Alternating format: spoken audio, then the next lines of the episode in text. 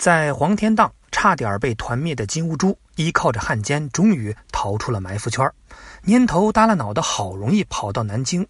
嘿，本以为韩世忠就已经到头了，没想到他一生中最重要的男人才刚刚遇到。没错，就是京中大帅岳飞。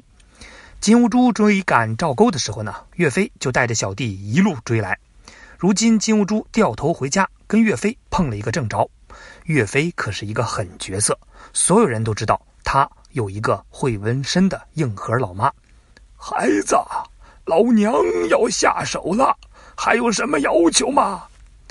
妈，既然你要刻，呃，我也拦不住你。你你这样，你选仿宋八号简体字，不要加粗。不要下划线，呃，所以呢，先不说岳飞可能是南宋最能打仗的将领，一上来气势就先碾压你一顿。我妈连亲儿子都能扎成这样，你动我一下试试。然后呢，金兀术就被岳飞按在地上一顿摩擦。最后呢，金兀术没有办法，灰溜溜的逃回了金国。这完颜宗弼是金国的名将，完颜阿骨打的亲儿子，跑到大宋四处征战，难逢对手。结果呢，碰到韩世忠和岳飞，被水陆两栖。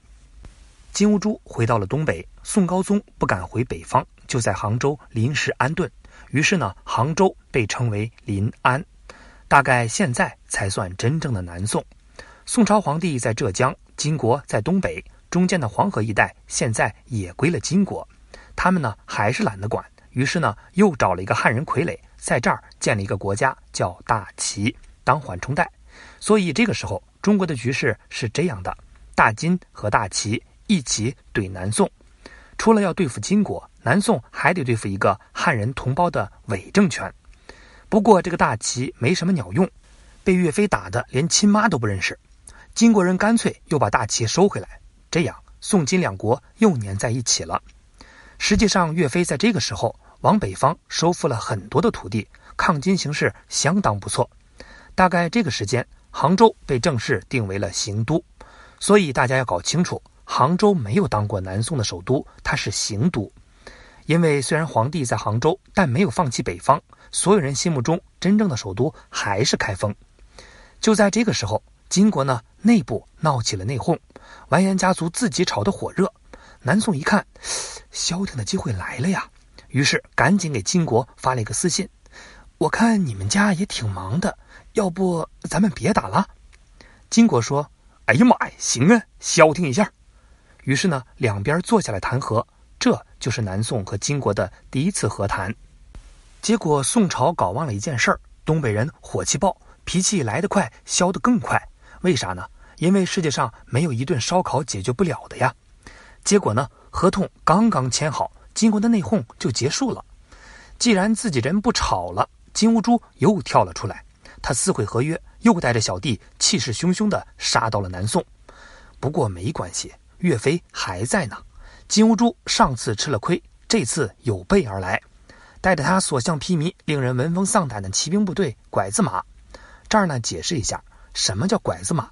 其实指的就是一种阵型，中间一堆重骑兵叫铁浮屠，两边呢配合轻骑兵叫拐子马。这种阵型看上去无懈可击。可是他碰到了岳家军，岳家军的特点就是无论你防备多么足，一秒破功。岳飞让士兵们用一把大长刀专砍马腿，拐子马瞬间崩溃。这次金兀术被打得没脾气了，留下了一句话：“汉山易，汉岳家军难。”金兀术混得这么惨，因为他不明白世界上有两种男人根本惹不起，一种呢是被车出一身洞洞的男人。我操！北斗，有可能刺还有一种呢，就是怒发冲冠的男人。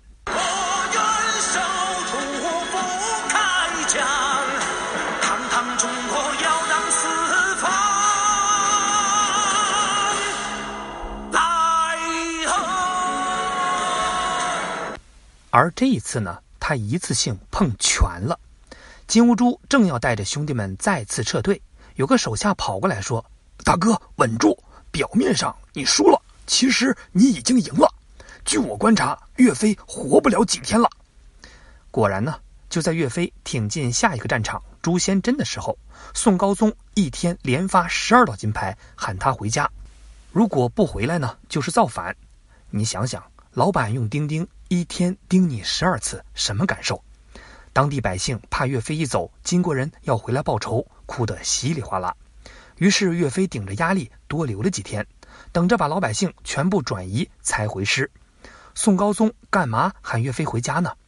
其实他的心路历程是这样的：宋高宗刚上台的时候，对抗金还是有志向的，但后来可能是躲到海上泡了几天，慢慢生出来一个非常傻叉的想法：万一真把金国给打败了，把我哥宋钦宗接回来，我工作不就丢了吗？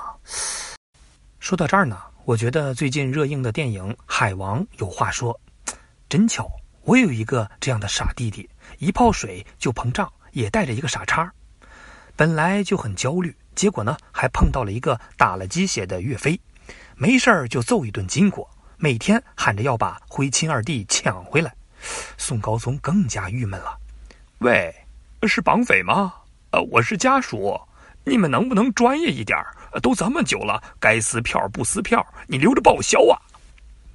眼看着岳飞在前方打了胜仗。高宗坐不住了，这时候呢，有个宰相跑出来说：“大哥，咱们跟金国人打仗全靠手气，换个风就歇菜了，咱们求饶吧，别打了。”说这话的人呢，也不是别人，正是秦桧。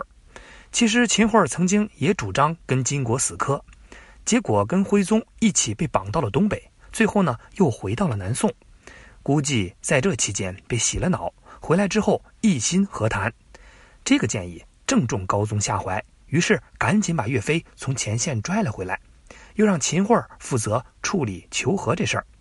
秦桧为了表示对金国的诚意，等岳飞一回来就卸了他的兵权，然后呢又找了一个借口把岳飞喊到大理寺秘密杀害了。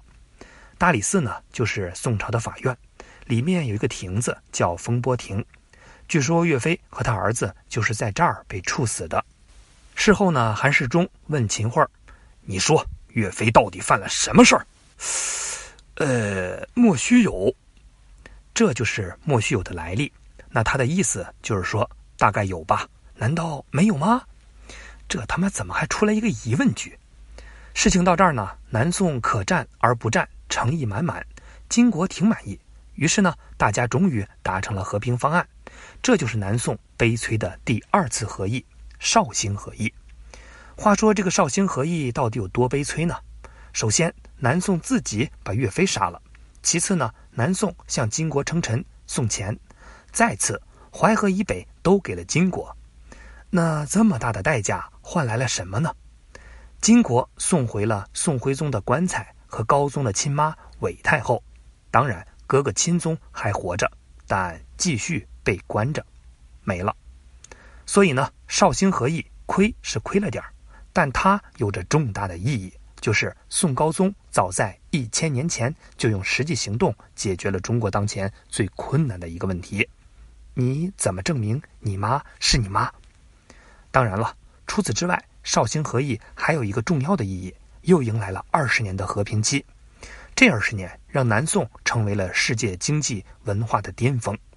二十年后，宋金哥俩又将开始新一轮的对冲。不过这个时候。这些已经变得不足为虑的小问题，为啥呢？因为一个很大、很大、很大、很大的问题出现了。